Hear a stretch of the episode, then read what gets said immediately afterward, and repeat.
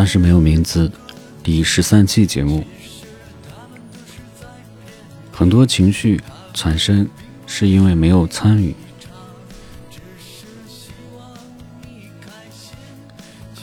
如果不是因为下架的原因，我觉得这一期节目应该是第十九期或者第二十一期，但是现在它只能是第十三期。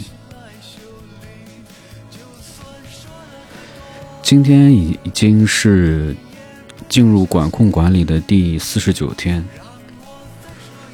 最好的消息就是没有消息。我最近买菜一直没有觉得比疫情风控管理前贵多少，直到我看到平常卖九块九三个的火龙果，现在要。三十三块九，这个时候我才终于意识到，最近的物价确实是高，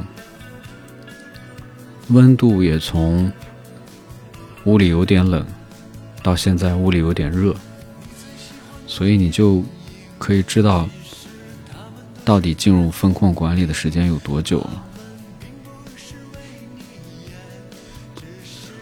这些年爱回忆，是因为。现如今没有什么新鲜的故事发生吧？今天股市在下午收盘的时候，我看到刘川的微博说，天台有好冷，好冷，好是毫厘的好。以前在四零二住的时候，我还是经常会到天台上，因为。天台有人们晾晒被子而拉的铁丝，还有水箱。有时候，因为我这个人那个时候洗床单被罩比较勤，我应该大概是呃一周吧，一周半个月我就要换一次床单被罩，所以那个时候。我是喜欢人少的地方，我不喜欢在小区下边晾晒这些东西，所以我就会去天台。我喜欢上天台的另一个原因，就是因为你站得高，可以望得远，而且天台上的大风吹得人很舒服。现在。屋子里，我唯一喜欢的位置就是窗台，因为这个位置光线最好。因为全屋只有这个位置可以透透气。窗台上摆着我的一些植物，我充分的利用眼睛的对焦和聚焦的功能，观察每一个叶片，每个叶片上。都长有胎毛，这特别像人类和动物的小时候，有一些细小的毛毛。趴在窗口，我在想，我们就这样被生活和自己控住了。现在除了生活和自己，还多了一个疫情。这个世界。要控住你的东西还真他妈的多。以前我们在奔三的路上，而现在我们突然就走在了奔四的路上。我不知道我们会不会在未来的路上愿见坦荡。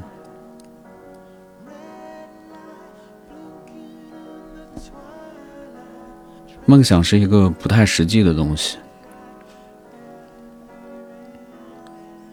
但是就是这么一个不太实际的东西，现在现在的我，我觉得也没有了。作为八零后的尾巴，我喜欢看普通人的书，其实我不太喜欢那种鸿篇巨著，因为我就是个普通人。所以我那我对那些人的故事并不感兴趣。最近看一本书，发现其实人有很多雷同的地方，特别是我们自己觉得自己特别的特别的时候，在这一点上很雷同。每个人都觉得自己特别。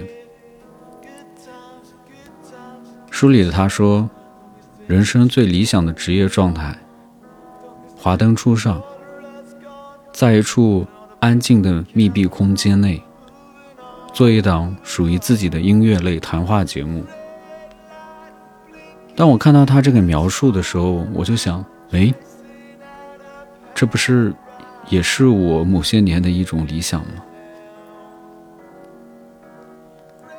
不用和人打交道，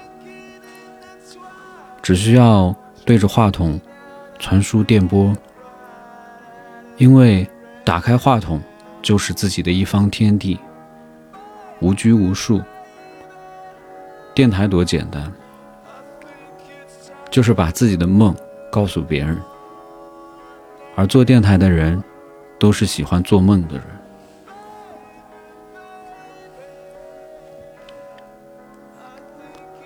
梦想有时候可能是我们自己的一些因缘，因缘是原因的因，不是婚姻的因。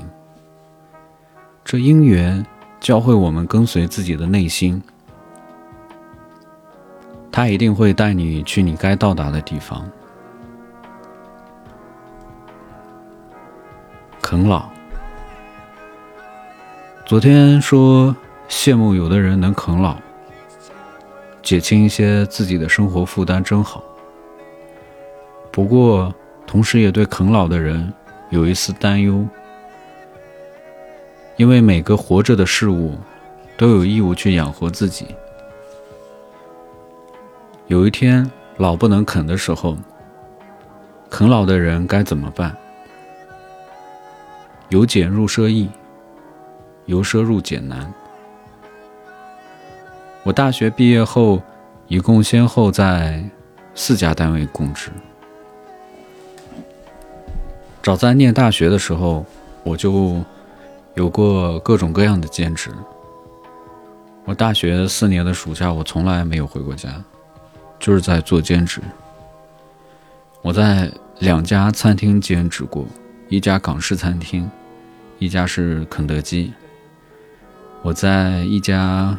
硬件集成的公司工作了两个月，做那种视频视频会议系统的安装，个性化。我还穿着特警的制服去冒充过武林风节目的安保人员，挎着一支橡胶半自动步枪的模型，一晚上两百块。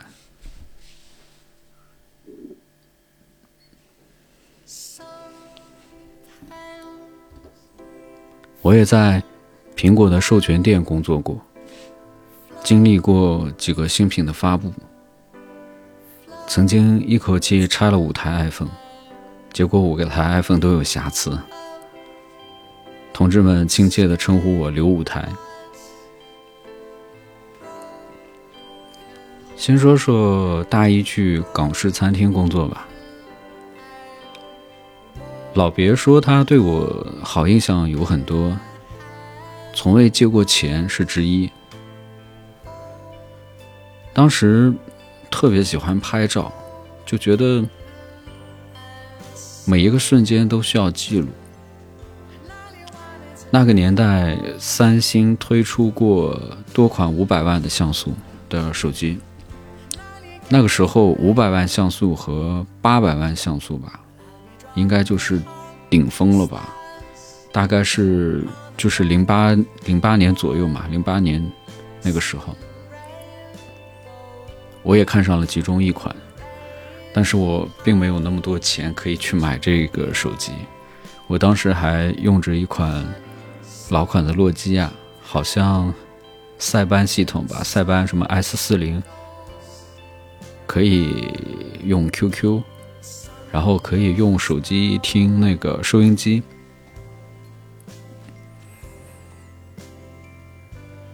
然后我们就几个同学一起去了这个高地街五十六号。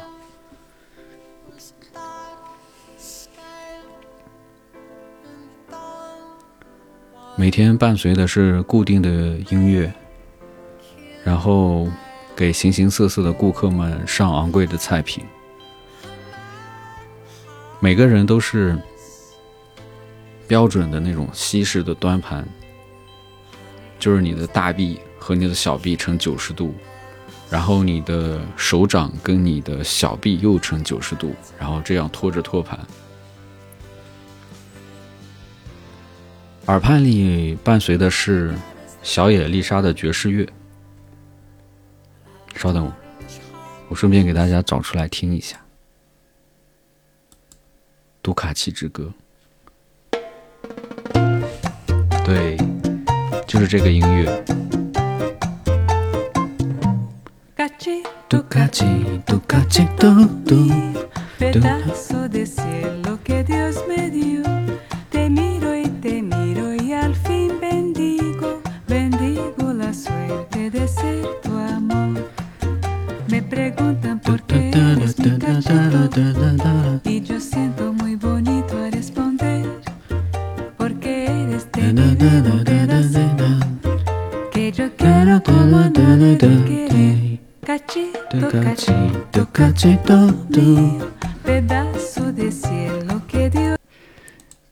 对的，对的。我们当时工作的时候，耳畔里就是这个小野丽莎的爵士乐。一个餐厅可能他需要他的逼格吧。我当时还不是特别喜欢听，我还专门去吧台去问那个放音乐的小姐姐，我说为什么我们只能听这种固定的一种音乐？能不能换别的？他说不可以，因为我当时特别喜欢那种 popping 跳舞的那种伴奏，所以我当时想让他放那些。然后他说不可以，这是我们餐餐厅的特色，就是说一定要放爵士乐。所以，这个印象最深的就是小野丽莎的《读卡奇之歌》，经常会听到她唱“嘟卡奇，嘟卡奇，嘟卡奇，嘟嘟”。那段时间我的饭量特别巨大，一来是年轻吧，第二是那个工作可能太累了，就是一天要站好几个小时。我记得是那种八寸的碗。满满当当的菜，然后上边鼓鼓的是那个米饭，然后在这个基础上，我可以再吃四个馒头。你就想想多能吃吧，这个标准我感觉是我现在一天半的饭量。那会儿洗碗的阿姨总会把客人没有喝、没有开封的红酒啊、精酿啤酒啊，悄悄的给我藏起来。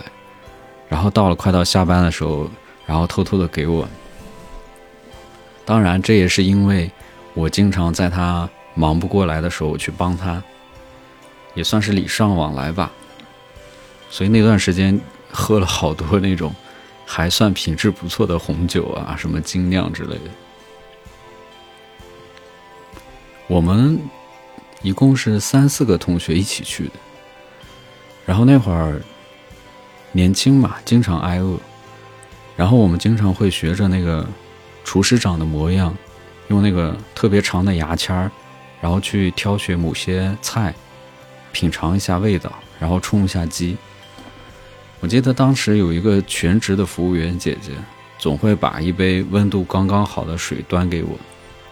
哎呀，我想想，特别感激，就是那种。刚从高三走出来，然后第一次尝试要通过自己的体力去赚一些钱的时候，一种安慰吧。在我赚了大概一千五百块的时候，然后我花了七百八十块钱，我的天呀！我一半的劳动力，然后买了。那款我看上的五百万像素的三星手机，它还不是国行，是港行，是水货。这期间工作还有一个特别有意思的插曲，是有一天有一位客人，然后他听到服务员说我们餐厅有一位来自内蒙古的小朋友，大学生在这里兼职，然后他一定要把我叫过去，然后给了我两百块还是三百块，然后那个哥哥当时眼里边有点含着泪花，就觉得哇，这小孩好不容易啊。出来上大学，居然还要做兼职，然后又是老乡什么的。然后我当时说我们是不能收钱的，然后他说不行，你你今天不收这个哥哥的心意，哥哥就投诉啊或者怎么着。然后后来这个哥哥的应该是他老婆吧，嫂子说你收下吧，一个孩子在外面打工也挺不容易的。这是我们一点心意，你一定要好好学习什么的。就是，哎呦，现在回想起来还是心里边暖暖的。后来就很快结束了这份工作，因为实在是太累了。因为我记得当时大一的时候课特别多，有时候经常是那个刚下课又气喘吁吁的骑着自行车赶到餐厅，然后一直要工作到大概晚上十点。然后我们那会儿宿舍楼的锁楼的时间是十一点一刻，所以也就是说，你十点结束，然后换换好衣服，然后从餐厅出来，然后到了学校，也要十点三刻左右了。也就是说，你到了宿舍，然后简单的洗漱一下，马上就到了那个熄灯的点儿了。不过当时我们好好像。我印象中，我们是没有就是必须要熄灯这个说法。第二个工作是，第二个工作是肯德基。肯德基之旅是在港式餐厅结束后的一个暑假开始的。港餐厅的时薪，我没记错的话，应该是六块五，而当时肯德基的时薪是八块还是十块？我印象有点模糊了，但是优点是说，肯德基是按照打卡的时间计算薪水，所以那天那时候每天就是结束当天的工作的时候，我都要没事儿找事儿的再多干一刻钟，然后这样的话，我每个月积累下来可能会，就是因为每天多干这一刻钟，每个月可以多积累下来大概。就是几个小时吧，你想我这几个小时，呃，又可以拿几十块钱，当时是有有有这些小心思的，就觉得随便干点什么吧，一个月还可以多个几十块钱，怎么着？第一次来肯德基工作是当时。那个山山东省图书馆边上，那个双子大厦下边新开了一个肯德基，二十四小时的店。我们当时因为是有一个同学，他做在肯德基做兼职，而且他好像做到那个 IC，应该是 IC 吧，应该叫 IC，就是值班经理这么一个职务。然后当时，当时要因为它是一个新店。然后他们要计呃雇佣我们三天，分早中晚，然后就是五六日，挑了一个工作日和两个休息日，然后早中晚三个时间段，拿着那个计数器测经过肯德基门口的人流量。嗯，我记得啊，我记得应该是每八小时一百八十块钱。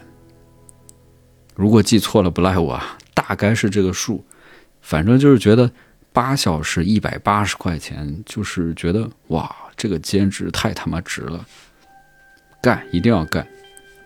然后我们也是几个同学一块去做的是这个事情，结果我在工作的最后一天，急性肠胃炎，一点不夸不夸张，我那一次我知道了什么叫上吐下泻。但是为了一百八十块钱，已经脱水的我，已经就上吐下泻到已经脱水的我，硬生生的坚持了下来，一直坚持到了晚上不知道，我忘了大概是几点。到了下班的点儿，我已经走不动路了。最后是高健，健哥把我扛回宿舍。哎呦，真的是很庆幸啊！急性肠胃炎，就疼到已经脱水了，然后就是感觉要昏迷的那种感觉。但是你知道，很庆幸的是，你说我多傻呀！然后我居然也没有去医院，然后我就睡了一觉，然后过了几天就好了，简直啊，真的是无知无畏啊！真正开始兼职肯德基的时候是又过了一段时间，然后刚开始工作的时候是在那个后厨，就是现在大家看到那个就是在炸薯条啊，在做汉堡啊那个那个区域。刚开始工作的时候，每天要背很多数据，就比如说这个汉堡包的面面面饼要烤多少秒，然后糖浆和水的比例是多少，然后各个食品的这个最佳赏味期又是多少分钟，然后每一个在餐柜的这个食品的时间牌要怎么摆，就比如说一个汉堡，它的这个最佳赏味期是二十五分钟。那么你要用时间牌去看一下这个你当下已经完成这个汉堡的时间，然后再叠加二十五分钟，放一个时间板上去，然后等到二十五分钟到了，然后这个汉堡就要扔掉，扔到垃圾桶里。然后你要实时的关注这个食品展柜上边的这个时间牌，你是不能让它过期的。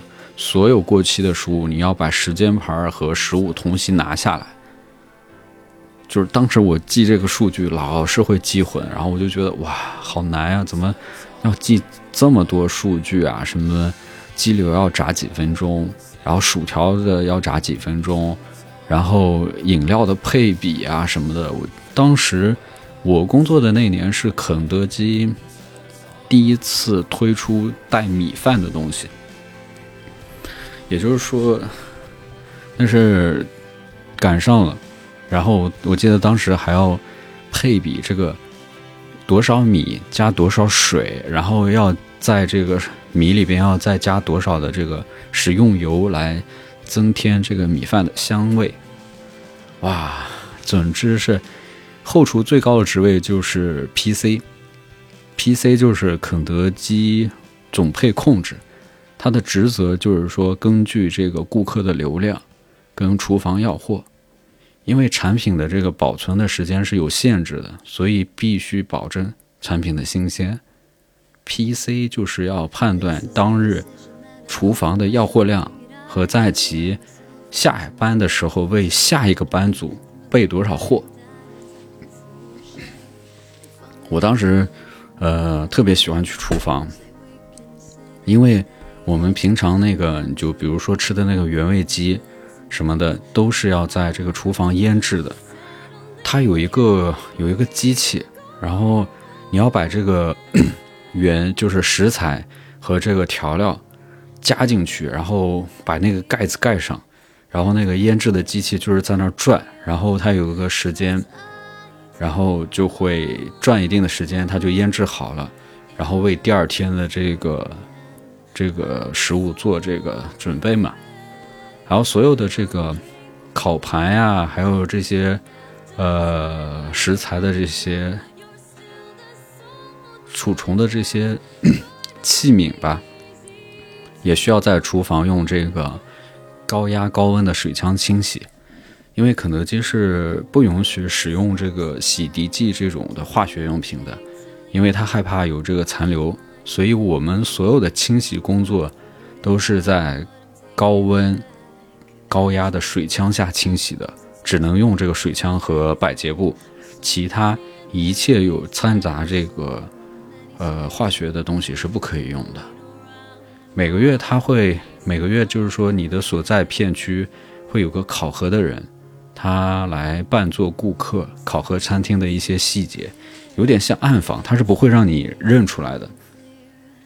然后会给你一个打分，然后嗯。反正就是等等吧，PC 这个职位是我觉得需要有特别厉害的统筹能力，因为尤其你像周六日这种用餐的高峰期，如果能备货到刚刚好，避免浪费，这个尺寸的拿捏相当巧妙。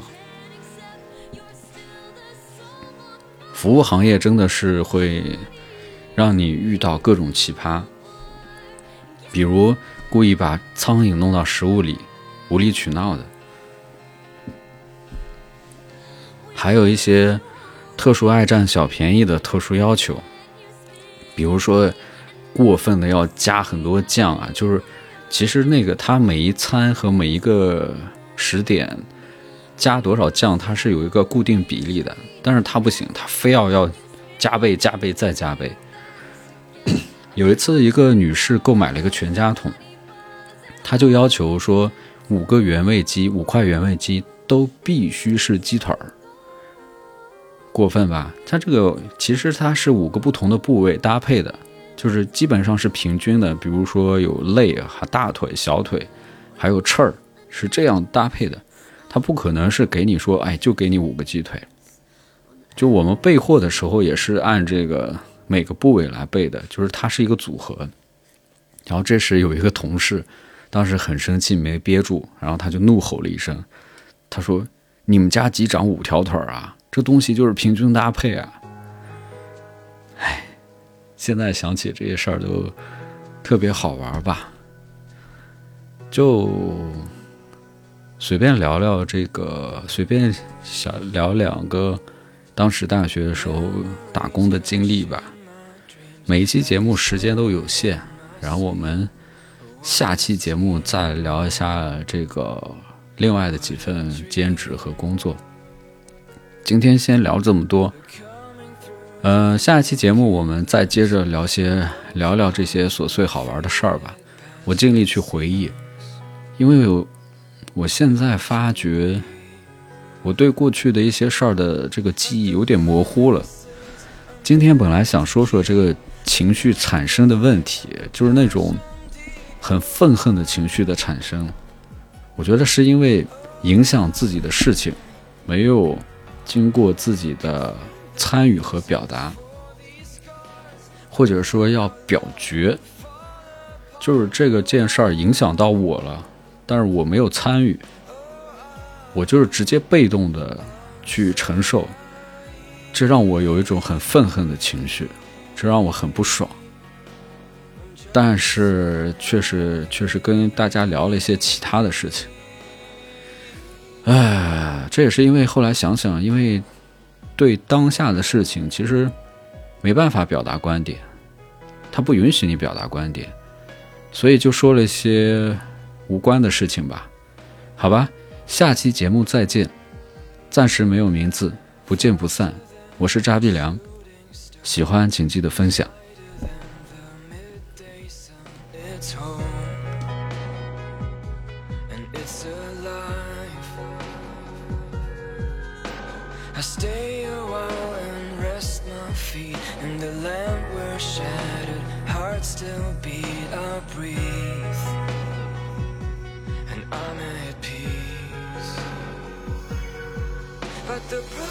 Promises are meant to keep the love alive and the passion